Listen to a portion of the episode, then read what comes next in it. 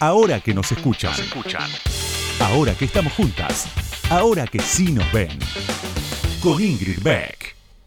Empezó a evaporarse en mí la retórica del fervor religioso y la sustituí por el dolor tranquilizador del esfuerzo diario. No podía seguir repitiendo el trabajo lo es todo como un mantra cuando era evidente que no lo era todo. Pero sentarme a la tarea todos los días se convirtió en un acto de iluminación. Las palabras de Chekhov hallaban su eco en mí. Otros me hicieron esclavo, pero tengo que sacarme al esclavo que llevo dentro gota a gota. Había clavado esas palabras con chinchetas en la pared detrás de mi mesa en algún momento de principios de los setenta y llevaba más de diez años mirándolas sin verlas. Volví a leerlas entonces, a leerlas de verdad. No era el trabajo lo que me salvaría, sino el penoso esfuerzo diario. El esfuerzo diario se convirtió para mí en una especie de conexión. El sentimiento de conexión se fue fortaleciendo. La fuerza empezó a hacerme sentir independiente. La independencia me permitió pensar. Cuando pensaba me sentía menos sola. Me tenía a mí de compañía. Me tenía a mí y punto. Sentí el poder de la sabiduría renovada. De los griegos a Chekhov y de ahí a Elizabeth Cady Stanton. Todo el que se ha molestado alguna vez en indagar en la naturaleza de la soledad humana ha entendido que solo la mente trabajadora de uno mismo quiebra la soledad del ser. Una verdad a la que cuesta mirar a la cara, cuesta mucho, y por eso anhelamos el amor y la comunidad, dos aspiraciones encomiables en la vida, pero no como anhelos. Anhelar es letal, anhelar te vuelve sentimental, el sentimentalismo te hace caer en el romanticismo. Para mí la belleza del feminismo estaba en haberme hecho valorar la cruda verdad por encima del romance. Y era la cruda verdad lo que yo seguía persiguiendo. Todo lo que acaba de escribir lo he perdido de vista en incontables ocasiones. La angustia, el aburrimiento, la depresión me abruman, me emborronan la cabeza, me olvido. La esclavitud del alma es una especie de amnesia. No puedes aferrarte a lo que sabes. Si no puedes aferrarte a lo que sabes, no puedes asimilar tus propias vivencias. Si no asimilas las vivencias, no hay cambio. Sin cambio, la conexión con una misma perece. Y como eso es insoportable, la vida es una infinitud de recordar lo que ya sé. ¿Dónde me deja todo eso? En un forcejeo perpetuo. He soportado la pérdida de tres romances de salvación. La idea del amor, la idea de comunidad, la idea de trabajo. Con cada pérdida me he encontrado volviendo a esos momentos reveladores de noviembre de 1970. El feminismo de los primeros tiempos sigue siendo para mí el fogonazo vital de discernimiento que me despeja la mente. Me rescata de la autocompasión, me brinda el regalo incomparable de querer ver las cosas como son. Sigo forcejeando con el amor, forcejeo para poder querer a la vez a mi corazón con callos y a otro ser humano. Y forcejeo también con el trabajo. El esfuerzo diario sigue siendo extenuante, pero al hacer el esfuerzo estoy resistiendo al romance. Cuando resisto al romance, cuando miro sin parpadear toda la cruda verdad que puedo asimilar, tengo más de mí. El feminismo vive en mí. Es un párrafo de uno de los textos de Mirarse de Frente de Vivian Gornick, un libro que publicó en la Argentina Sexto Piso. Y es un libro que me regaló hace varios años Claudio Piñeiro y que recién ahora pude agarrar y es espectacular. Ahora que nos escuchan, una marea verde de sonido. Con Ingrid Beck.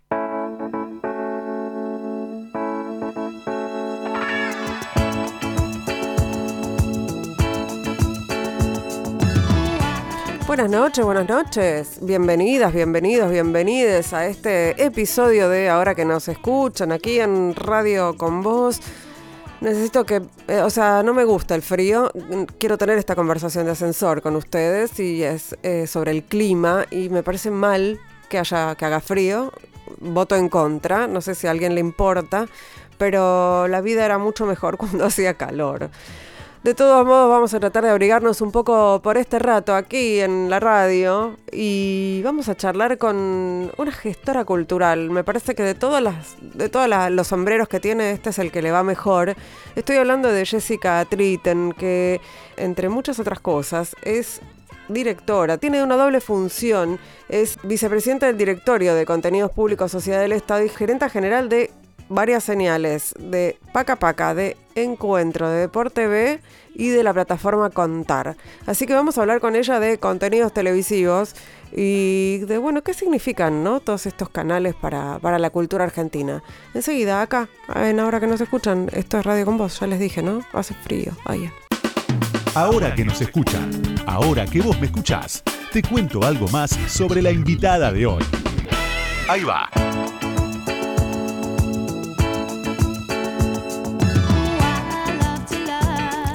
Jessica Tritten nació el 4 de octubre de 1981 en Aldo Bonzi, provincia de Buenos Aires. Es periodista, docente universitaria, gestora cultural y productora de televisión, entre otras cosas.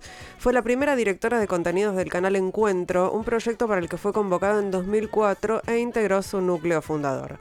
En 2012, Jessica asumió como directora general de Educar, con el que impulsó Paca Paca, la primera señal infantil pública de la Argentina y de América Latina. También participó de la creación de las señales Deport TV y Tecnópolis TV. Las producciones realizadas durante su gestión en Canal Encuentro, Pacapaca y Deport TV recibieron muchísimos premios internacionales y nacionales, como y nominaciones a los Emmy, los Emmy Kids, los, el Prix el Japan Prize y los nacionales como el Martín Fierro y Fun TV, entre otros. Su actual cargo viene con doble función en contenidos públicos, Sociedad del Estado, vicepresidenta del directorio y gerenta general de las señales. Como especialista en contenidos educativos, culturales infantiles y divulgación científica, colabora en medios gráficos, televisivos y digitales. También brindó talleres y charlas para señales de televisión de Ecuador, Brasil, Bolivia, Paraguay y Colombia, entre otros países. Bienvenida, Jessica Triten, ahora que nos escuchan. ¿Cómo estás? Muchas gracias por la invitación. Muy bien, muy bien, muchas gracias. El hecho de que tu biografía diga que naciste en Aldo Bonzi, provincia de Buenos Aires, habla de vos de alguna manera. ¿Por qué? Y es mi lugar de pertenencia y del el lugar en el queda? que. Ubícame en el. Aldo Bonzi es, eh, en La Matanza. Es en La Matanza, es uno de los barrios más pequeños que tiene La Matanza. Yo en realidad puntualmente nací en, en, Bernal porque ahí vivían mis abuelos y luego nos mudamos a Aldo Bonzi porque ahí, bueno, ahí es de donde soy, donde viví toda mi infancia y donde vive todavía mi familia. Eh, pero sí, claro, es un hito en mi biografía y es mi lugar de pertenencia, entonces para mí es muy importante remarcarlo. Te lo pregunté porque, primero que no creo que sea casual que figure en tu biografía oficial y además porque hay muchas personas que nacieron en, en el conurbano, sobre todo al sur o al oeste, noto que, bueno, nada, los, los, los define bastante, ¿no? Sí, durante muchos años era un lugar a mí me, me, me, pasaba que cuando me mudé a la capital, me decían que era de la provincia de Buenos. Aires. Entonces, nosotros los que somos del conurbano tenemos una identidad que queremos remarcar todo el tiempo, porque la provincia de Buenos Aires es como el país, tiene muchísimas, es muy, es muy diversa. Es rural, es urbana, es suburbana. Entonces, para nosotros es muy importante destacar nuestra identidad conurbana, sobre todo en referencia en los medios de comunicación donde estamos tan estigmatizados. Entonces es importante, forma parte. Y sobre todo, bueno, La Matanza además que es el distrito más grande de la provincia de Buenos Aires, con sus características particulares, casi como una provincia dentro de la provincia. Sí, sí, es así. ¿Y cuándo viniste a, la capital? Y fui adulta, ya tenía, me mudé a los 20 años, empecé a venir a los 18 años cuando empecé a estudiar, pero a los 20, 21 años ya me mudé acá a Capital, así que ese tránsito constante que hago entre Capital, porque mi familia toda, así, mi hermana, mis padres, mis tíos, toda mi gente está en, en Bonsi, así que, pero bueno, tengo, ya llevo más de 20 años en, en la ciudad de Buenos Aires. ¿Y viniste a estudiar periodismo? Sí, sí, bueno, vos fuiste una de mis profesoras. Ah, mira. Y Paula. Y Paula. Paula Rodríguez. claro. Que ahora es mi vecina y mi compañera de running. Sí. Ahí empecé, y bueno, ahí es cuando empecé a venir a la capital, justamente. Yo trabajaba en un McDonald's que estaba cerca de TEA, en el McDonald's de Callao y Bartolomé Mitre y después salía, me acuerdo porque salía directamente con el uniforme de McDonald's y me iba para TEA, sí, sí. ¿A la noche? a la noche, sí. Mira, no bueno, no me voy encontrando con exalumnos y exalumnas por todos lados, sí. pero fueron, fueron muchos y muchos y nunca sé si es bueno o malo, ¿viste? Eh, que te digan, ah, es, un shock, es un shock, es un shock, pero bueno, es así. Jessica, estamos acá para hablar de un montón de cosas, pero, pero tengo un audio que tiene que ver con la inauguración del canal Encuentro, cuando Néstor Kirchner inauguró el canal Encuentro, como para empezar casi cronológicamente con esta historia. Hemos inaugurado el canal Encuentro, es un instrumento espectacular, es un instrumento de transformación y es un canal para todos los argentinos, donde todas las ideas se van a poder ver reflejadas y también todas las características formativas que son fundamentales. Y va a seguir. No es un canal que empiece y termina con una coyuntura o un tiempo de nuestra historia. Los que estamos aquí somos pasantes de la historia. Va a seguir, hoy empieza, seguramente dentro de muchos años va a ser mucho mejor de lo que hoy empieza, porque nosotros tenemos que reconstruirnos. Cuando decimos que estamos en el infierno, todavía estamos en el infierno culturalmente, todavía económicamente, la inclusión es muy importante y la exclusión no es solamente no tener un trabajo, la exclusión es la pérdida de las posibilidades de estudiar, de formarse, de ser parte de la sociedad, de sentirse integrado. La inclusión es tener la fe y la esperanza de recuperar esa movilidad ascendente, de la construcción de nuestra clase trabajadora, de la movilidad ascendente de la clase media, de volver a valorar culturalmente a cada individuo, decir que cada uno de nosotros valga por lo que piensa y no por lo pícaro que pudo hacer para hacer más dinero o menos dinero y demás, que fueron los valores que se instalaron en la etapa neoliberal. Pareciera ser que algunos prefieren no recordar y no tener memoria. Y este canal estoy seguro que va a reconstruir el ser nacional, la identidad nacional, va a ser un severo custodio de nuestras acciones y a su vez un gran juzgador con un sentido crítico, constructivo sin duda, que permita que podamos mejorar día tras día. ¿Te emocionaste? Sí, siempre me emociona. ¿Por qué?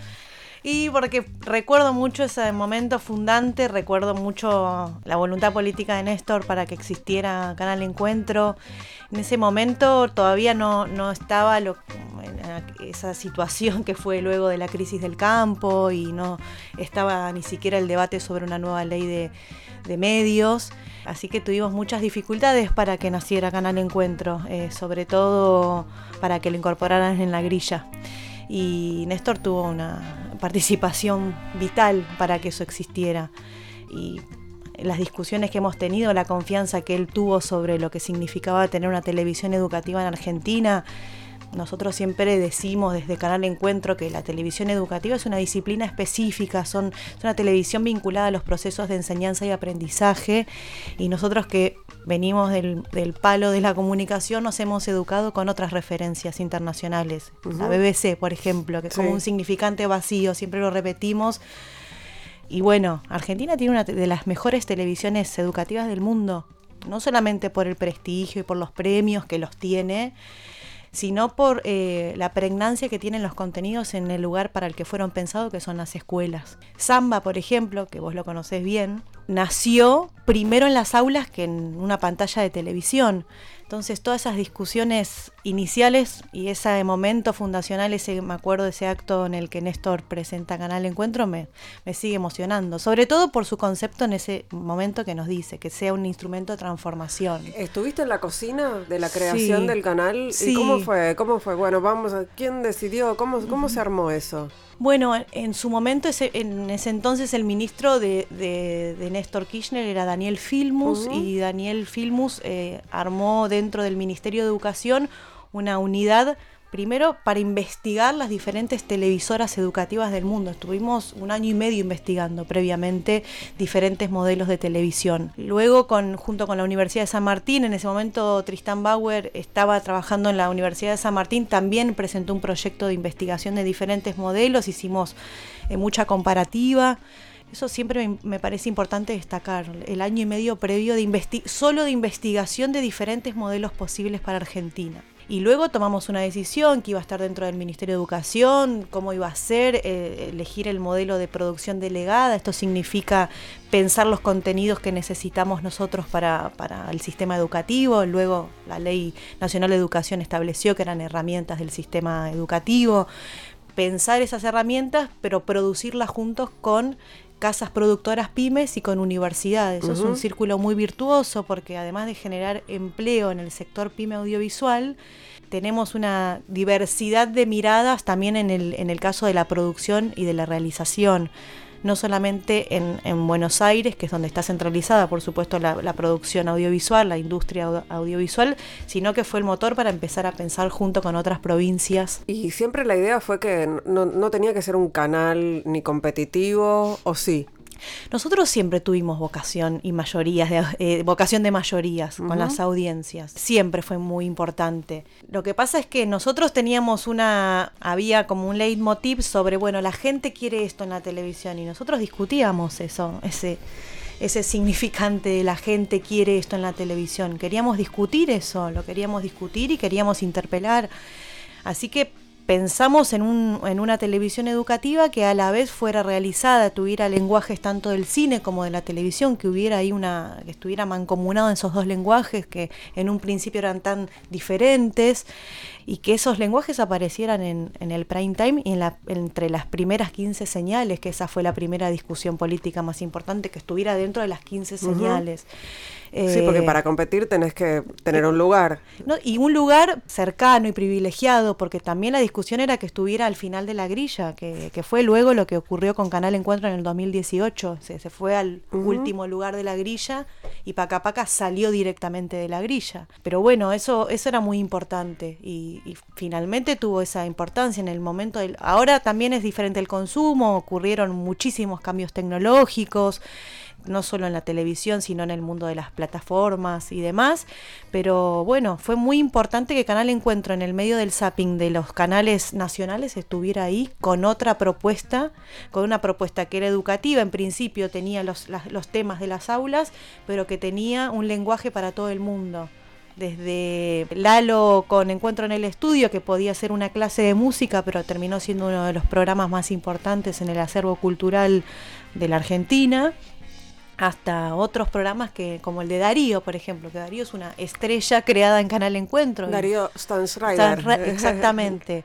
que su casting fue en un aula, un profesor y nuestro. ahora sí, es una estrella del firmamento general. y bueno, eran clases que estaban destinadas específicamente, antes de ser esta estrella que es Darío, que nos alegra mucho su, su, su importancia, él era un docente de escuelas secundarias y él eso era lo que transmitía y eso también lo transmitió para todo un público. Ese era nuestro desafío, temas que son específicamente curriculares, cómo los transformamos para un público masivo. Y bueno, Encuentros hizo todas esas preguntas. ¿Y cómo saber que iba a ser una herramienta tan necesaria y útil estos últimos dos años, no? Era, Eso era, eh, digamos, ya era una herramienta útil en el momento en el que fue concebido, pero pensar que iba a ser algo sustancial en un momento en el que íbamos a estar todos encerrados y se iban a cerrar las, las escuelas eh, físicas, ¿no? Eh, increíble. Nos vamos a ir a escuchar una canción, vamos a escuchar a Hilda Lizarazu y enseguida seguimos charlando. Estamos con Jessica Tritten, que entre muchas otras cosas está a cargo de las señales. Ayúdame, porque son un montón. Ese encuentro, Paca Paca de, Por TV y la plataforma Contar. Eso, todo eso tiene a su cargo Jessica Tritten y está acá en el estudio de Ahora que nos escuchan.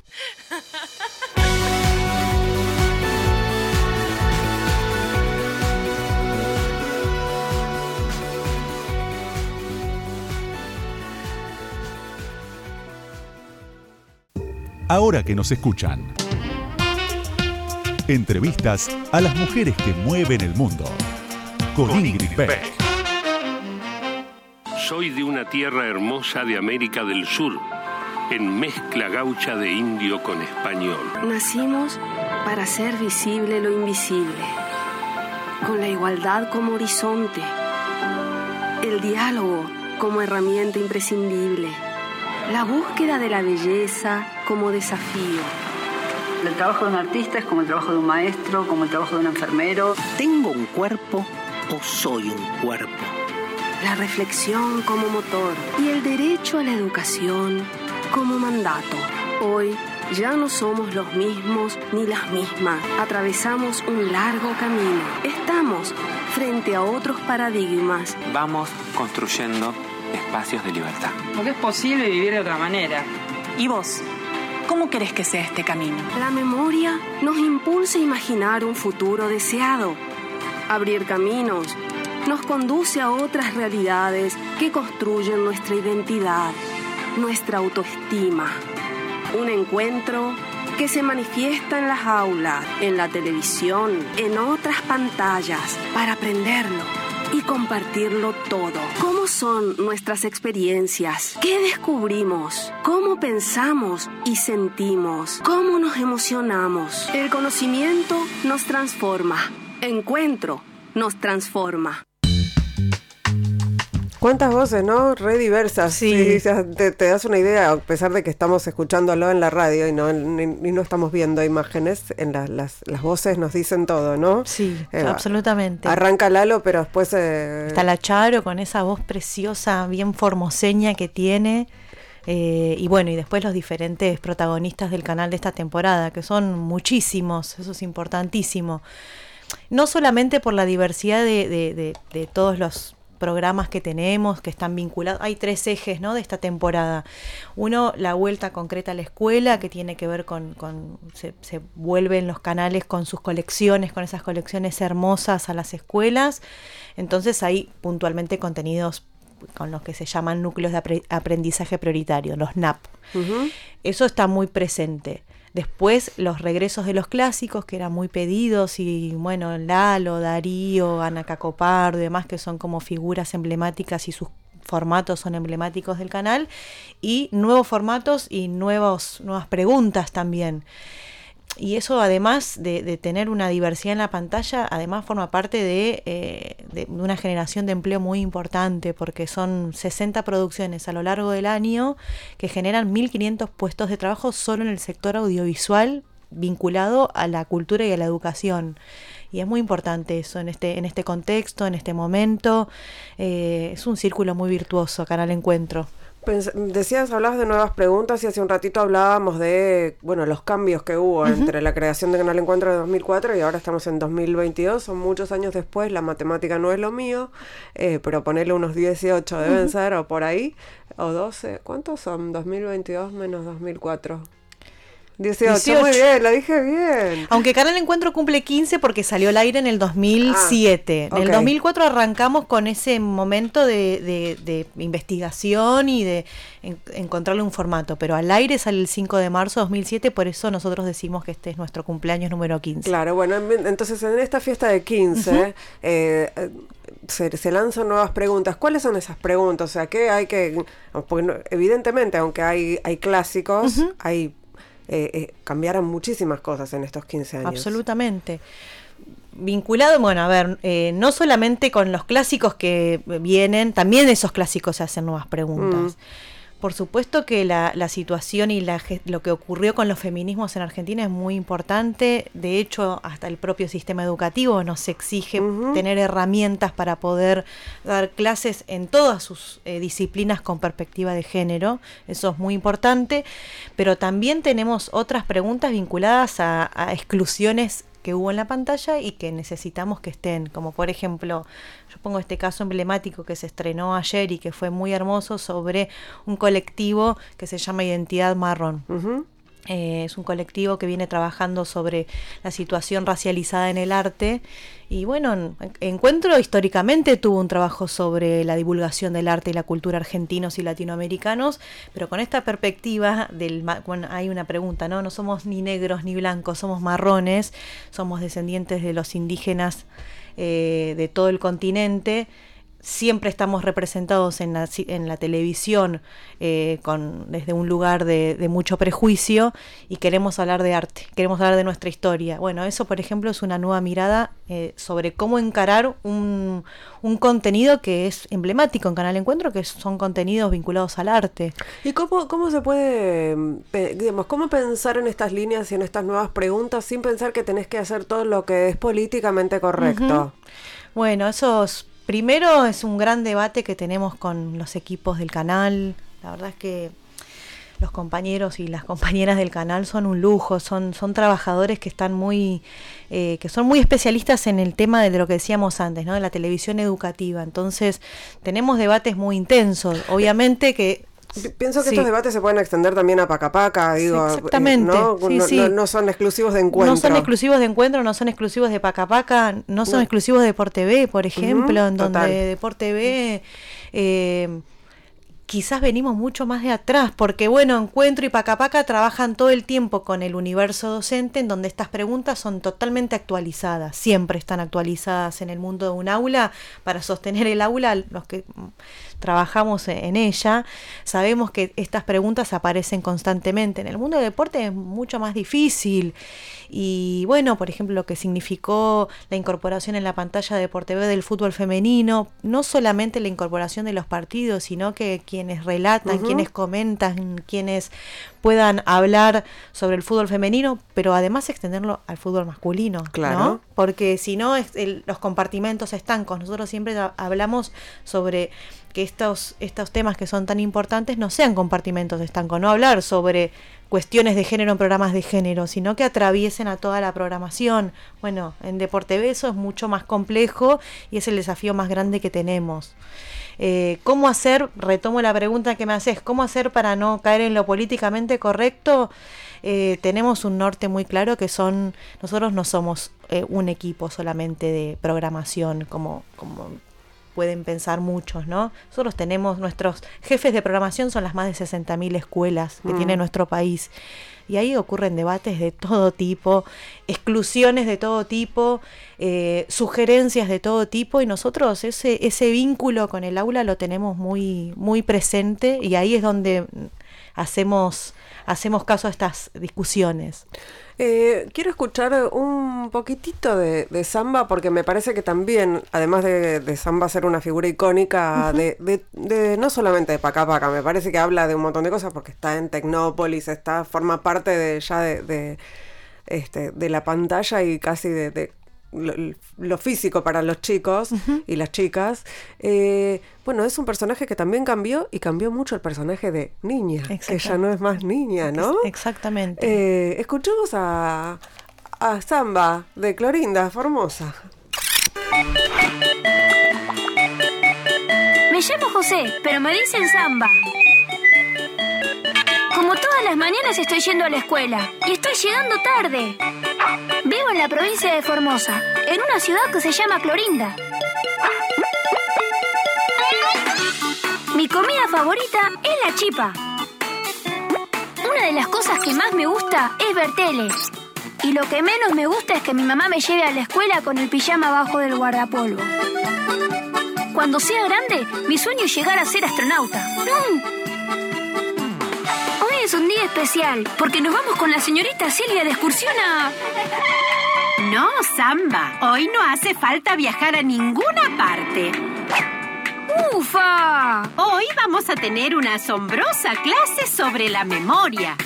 ¡Fua! ¡La memoria! Aquí comienza la asombrosa clase de samba sobre la memoria. Bueno, José, que nació en Clorinda, Formosa, que además no, no, nació ni siquiera en la capital de Formosa, ¿no? Exactamente. Esa ya había sido toda una gran decisión. Y José tenía una amiga que se llamaba Niña, y que ahora se llamaba Nina.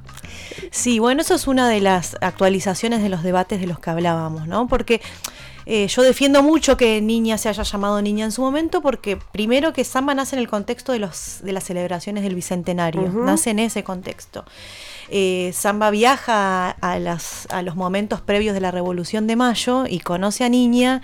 Y Niña tenía ese nombre justamente porque lo que estábamos mostrando en ese primer dibujo animado, que luego se transformó en una marca de la infancia, muy pocos estados tienen marcas, de nosotros siempre hablamos de Mickey, Disney y demás, Argentina tiene en su historia, eh, bueno, está todo lo que fue García Ferré, por supuesto, y Samba, es muy importante regreso a, ese primera, esa primera instancia con Samba. Niña, nosotros queríamos remarcar cómo fue compuesta la Revolución de Mayo con el Bajo Pueblo, que se consideraba el Bajo Pueblo y cómo eran, no estaban nombrados. Entonces, niña, niña tenía, eh, era una mayúscula. Era afrodescendiente, ¿no? Exactamente, era una, una, una libertad. Luego nos enteramos que era una libertad. Eh, para explicar todo ese proceso era importante que Niña tuviera ese nombre.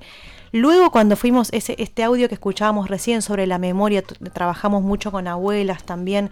Eh, en temas muy complejos como la dictadura, el terrorismo de Estado, este, este, eh, este programa sobre la memoria en donde hablamos de varios genocidios en el mundo, temas muy complejos. Este programa particularmente fue uno de los más premiados en el mundo con los Emmy y demás por el tratamiento complejo que tuvo. Eh, bueno, luego de haber pasado por todas esas preguntas y por todas esas complejidades, en este contexto, en este momento, eh, queríamos que Niña, que ahora es Nina, se preguntara, pudiera ella, además de ser Sama, de ser sola, solamente una compañera, que es una dupla potente y hermosa, y que tuviera un nombre. Y, ella misma se preguntara por su nombre y por la situación de los afrodescendientes en Argentina. Eh, esa situación que a nosotros nos, dio pie para hablar sobre los afrodescendientes en el proceso de, la Revolución de Mayo y del siglo XIX, además es un proceso para la propia niña, que ahora es Nina, en donde se pregunta por su identidad. Bueno, eso lo pudimos hacer porque previamente habíamos hablado de todas estas cuestiones. Y ese capítulo donde, donde Nina dijo, no quiero que me llames más niña, Samba, quiero que me digas Nina. Eh, y quiero encontrar a mi familia y, se, cuenta ese proceso tremendo donde eran las familias separadas. Bueno, eh, lo pudimos hacer por 10 años previos de samba hablando de otros temas. Eh, me parece que es como un ejemplo hermoso de cómo se actualizan los debates en un formato que es histórico, que es importantísimo, pero con debates actualizados, que es lo que hace que no pierda vigencia samba en las escuelas, en las casas. Ese capítulo particularmente es una belleza, es hermosísimo. Estaba pensando en que eh, la imagen que nos llegó a todos del el muñeco de Samba, ¿no? Tirado en Tecnópolis, fue como, es, la imagen de lo que pasó durante cuatro años con todos los, canales de la plataforma de contenidos públicos y con Tecnópolis y con otros espacios. Eh, de, de gratuitos, ¿no? Para, para de, de, de, contenidos para las, para las personas. Eh, ¿qué, qué, fue de vos en esos, en esos años? Bueno, yo mm, me fui el 10 de diciembre del 2015, para, yo acompañé desde afuera, veía mucho la destrucción me acuerdo una palabra, eh, un concepto cuando destruyeron esos muñecos de Hernán Lombardi, cuando decía que los muñecos estaban podridos por dentro. Y era mm. toda una revelación sobre lo que pensaban sobre, sobre estos contenidos.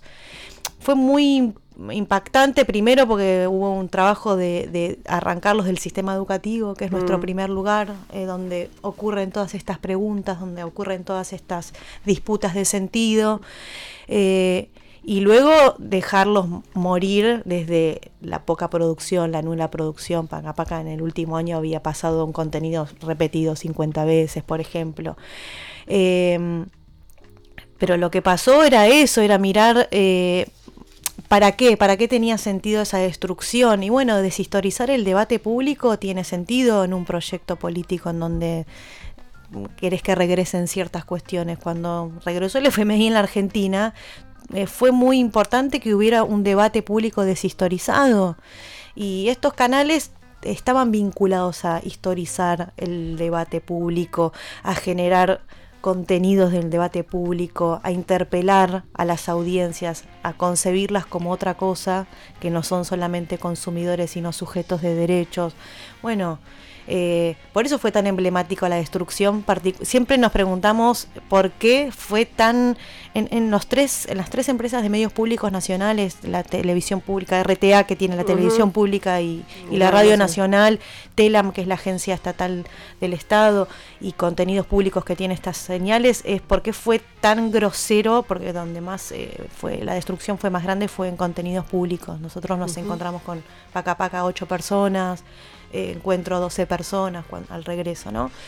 Y tenía que ver con esto, con que efectivamente hubo una vocación de deshistorizar el debate público, de em, aquellos emblemas. Samba es un emblema, es una marca de la infancia argentina en donde discute estas cosas, eh, donde muchos lo concibieron como estaba podrido por dentro, justamente. Vos pensás que cuando nace Paca Paca había ocho señales infantiles todas producidas en Estados Unidos. La producción de esos contenidos eran totalmente ajenas a lo que le ocurría a la Argentina y a América Latina. Eh, nosotros, por eso fue tan celebrado el nacimiento de Pacapaca, no solamente en Argentina, es el primer canal infantil público de la región. Ayudamos a dar nacimiento a otras señales o a otras franjas infantiles. Siempre el, el statu quo era no se pueden hacer señales infantiles porque es muy caro. Es cierto, la animación es una disciplina cara. Eh, es mucha gente quienes trabajan, eh, son equipos especializados. Bueno, nosotros hicimos una apuesta, es una apuesta al trabajo argentino y una apuesta a la producción cultural propia. Nosotros, lo decía Néstor en ese audio inicial que, escuché, eh, cuando no tenemos un proyecto cultural propio, vamos a tener un proyecto cultural. Va a venir de afuera, pero un proyecto cultural vamos a tener. Bueno, eso era tan importante. Bueno, hablábamos al principio y ahora vamos a ir a escuchar una canción, pero hablábamos al principio de eh, la programa, de, la, de si la programación tenía que ser competitiva o no, y, y vos decías también eso dependía de qué lugar de la grilla ocuparan los canales, y pensaba también hay toda una digamos, una postura que dice que esos canales eh, son una pérdida de plata para el Estado, ¿no? Eh, porque tienen que generar ingresos.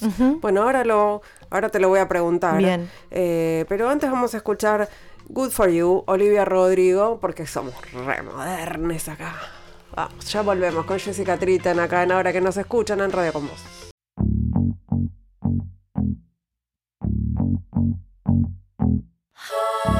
Good for you, I guess you moved on really easily. You found a new girl and it only took a couple weeks. Remember when you said that you wanted to give me the world? Ahora que nos escuchan, Nos escuchan. entrevistas a mujeres que hicieron, hacen y van a hacer historia. Con Ingrid Beck.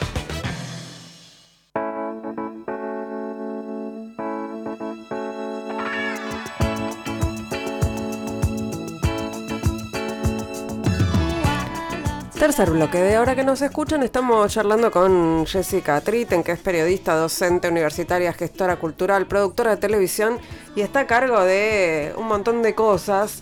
De, es vicepresidenta del directorio de contenidos públicos y gerenta general de todas las señales eh, Encuentro, Paca Paca, Deporte B y Contar.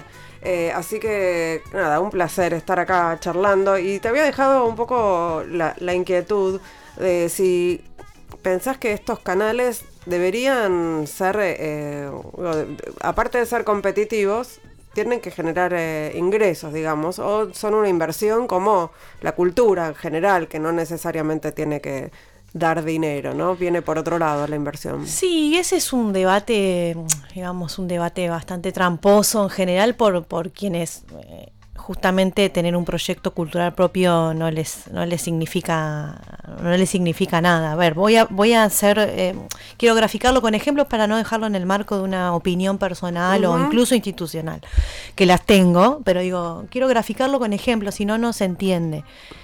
Decíamos que Canal Encuentro estrena 60 series. Esas 60 series, las, eh, esta empresa Contenidos Públicos tiene 60 169 trabajadores, que son están distribuidos entre los trabajadores de Encuentro, de Paca Paca, de Deporte B, de Contar, lo administrativo, lo jurídico.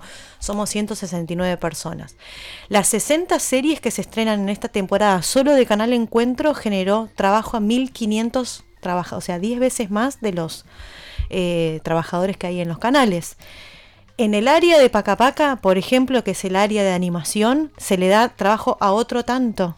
En el área, en un área muy específica, cuando decíamos que hay un significante sobre lo que sobre lo que se dice sobre los canales infantiles, que es muy caro, bueno, sí, efectivamente, hay mucho, es caro, la animación es cara y se produce, nuestros recursos humanos nacionales trabajan para proyectos solamente eh, de, extranjero. Si no existiera Paca Paca, todos esos recursos humanos trabajarían en el extranjero. También trabajan en el extranjero y trabajan para Paca Paca. Son animadores de todo el país. Eso se generan recursos humanos y trabajo genuino en nuestro país y para nuestro país. La construcción de una soberanía audiovisual que estuvo muy en boga en este último tiempo en ciertas discusiones tiene que ver con eso.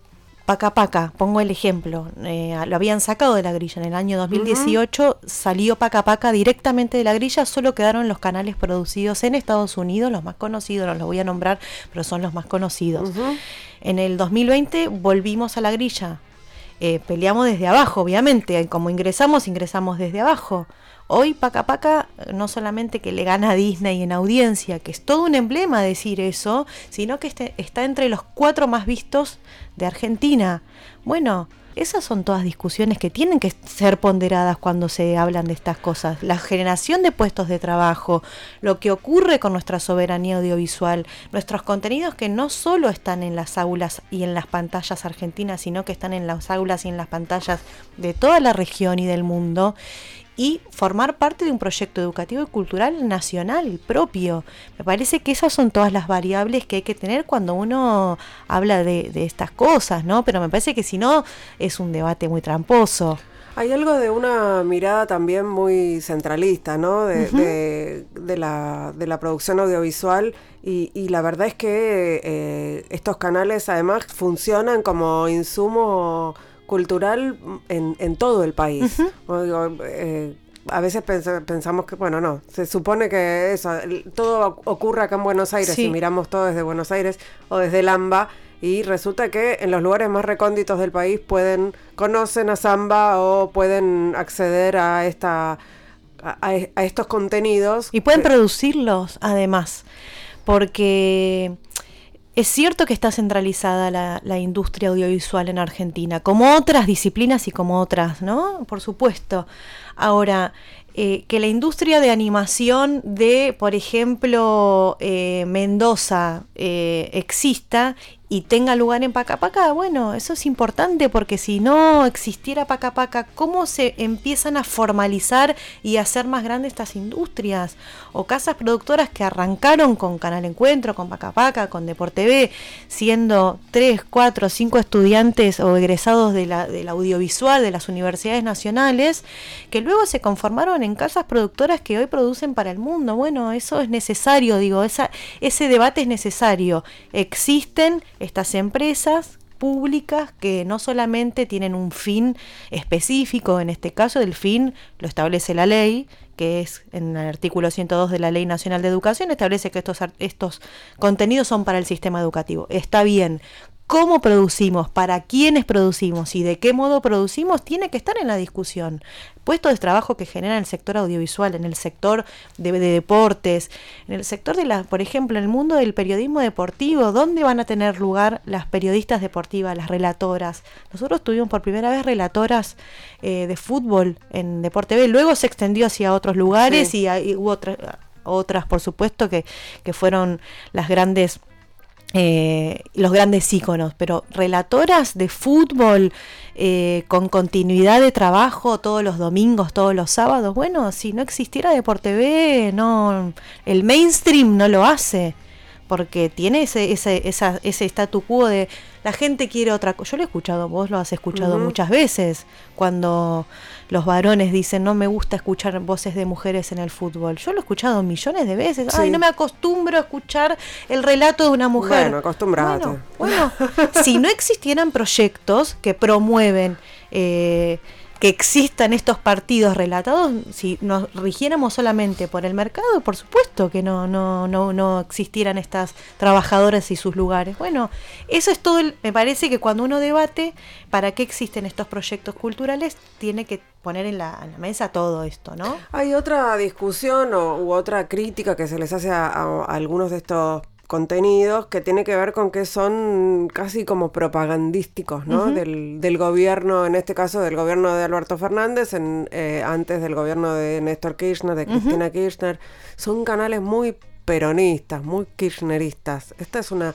¿qué, cuál es la respuesta? ¿Son canales con diversidad de, de, ideas? Y quienes dicen eso me parece que son quienes han destruido los canales, ¿no? Primero, o que tienen intención de que sean destruidos. Nosotros en el sistema educativo tenemos un debate muy democrático y muy amplio sobre lo que ocurre en los contenidos. Ni hablar en canales que tienen que ver con lo educativo y lo cultural yo siempre invito cuando se hacen esas repeticiones, que primero es porque no se ven los canales, en todo caso es para instalar una idea, que se vean estas, estos canales y que se vean esos contenidos. Un docente, si un programa de televisión está, entre comillas, politizado en esas características, en esos términos, nunca lo pondría en el aula. Y nosotros tenemos estudios donde los docentes tienen una confianza plena sobre los contenidos que ocurren en Encuentro y Paca Paca, porque justamente entienden el proceso previo.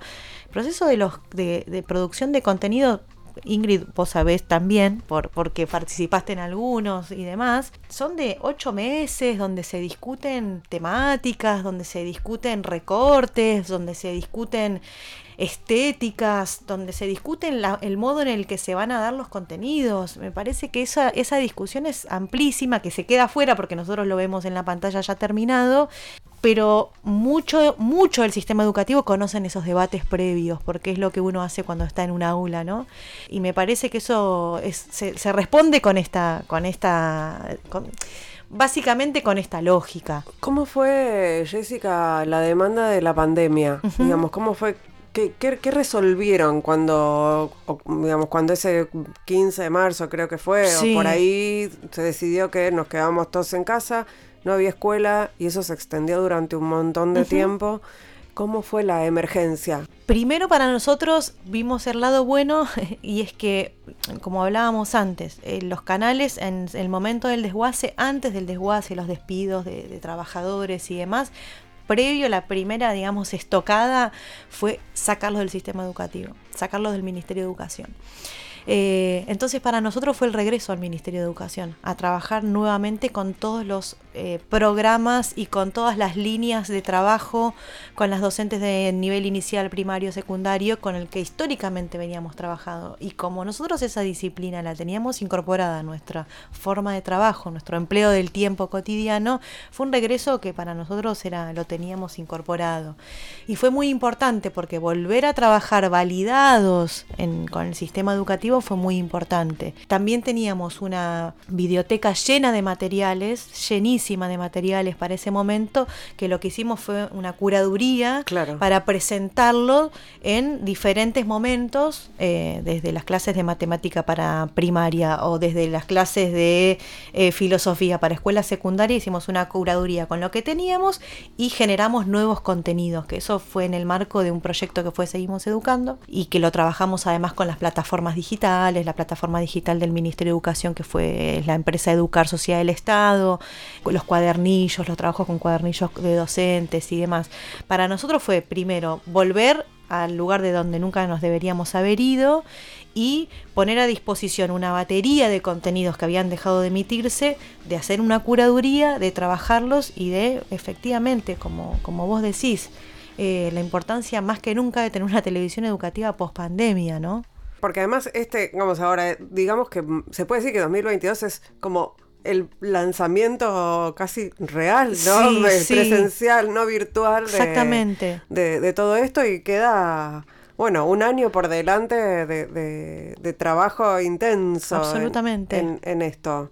Sí, además, bueno, fue, hicimos el lanzamiento la semana pasada en un acto en nuestro, en nuestro hogar, que es en la Exesma, también eso es muy importante para nosotros remarcarlo porque hubieran vuelto a nuestro, a nuestro hogar, también habían, nos habían sacado de la exesma, habían jibarizado las sedes, ¿no? Eh, para que no tuvieran contactos algunos trabajadores con otros, fue muy dañino eso. Entonces era, lo quisimos hacer en el 2020, pero bueno, vino la pandemia y vino el trabajo de la virtualidad también, aunque nosotros no, no lo éramos trabajadores de la televisión, estábamos exentos de eso, por suerte, porque pudimos hacer ocho horas diarias de televisión educativa para el nivel inicial, primario y secundario. Pero fue el primer lanzamiento de programación como, como un canal de televisión también, entonces fue muy importante destacar lo particular de lo educativo, pero también lo, lo, especial que tiene Canal Encuentro es que también le habla a otras audiencias y tiene otros, otros desafíos. Eh, es un año muy hermoso de Canal Encuentro. Ahora viene el lanzamiento también de Paca Paca. Lo vamos a hacer. Estamos trabajando en Formosa para hacer un lanzamiento de Formosa, que es la provincia de, Zamba. En Deporte B tenemos un año muy importante porque viene es el año del Mundial. Y el Mundial es una alegría de nuestro pueblo muy, muy importante. Esperemos. Es una alegría. Ya de la existencia del mundial eh, predispone. Exactamente. Y estamos trabajando en este sentido del que veníamos hablando. ¿Cómo vamos a hacer la cobertura? ¿Cuál va a ser la cobertura? Bueno, eh, se vienen desafíos muy grandes y para nosotros es un año, esto que vos decís, el primer año, digamos, con cierta, cierto regreso a la normalidad. Por supuesto, con los cuidados correspondientes, pero a la, a la normalidad es muy importante para la existencia de estos canales Jessica Triten, qué placer tenerte acá en Ahora que nos escuchan. Muchísimas gracias por este rato, por haber venido acá al, estudio de radio con vos. Eh, un placer. Nosotras, nosotres, nosotros, eh, ustedes, nos reencontramos el próximo miércoles a la medianoche acá en Radio con vos. Nos vamos escuchando Cena, Marilina Bertoldi. Hicimos este programa en la operación técnica Lucas Rodríguez Perea, en la musicalización Sergio Sirigliano, en las redes Melanie Berardi y en la producción Mariana Boca. Adiós.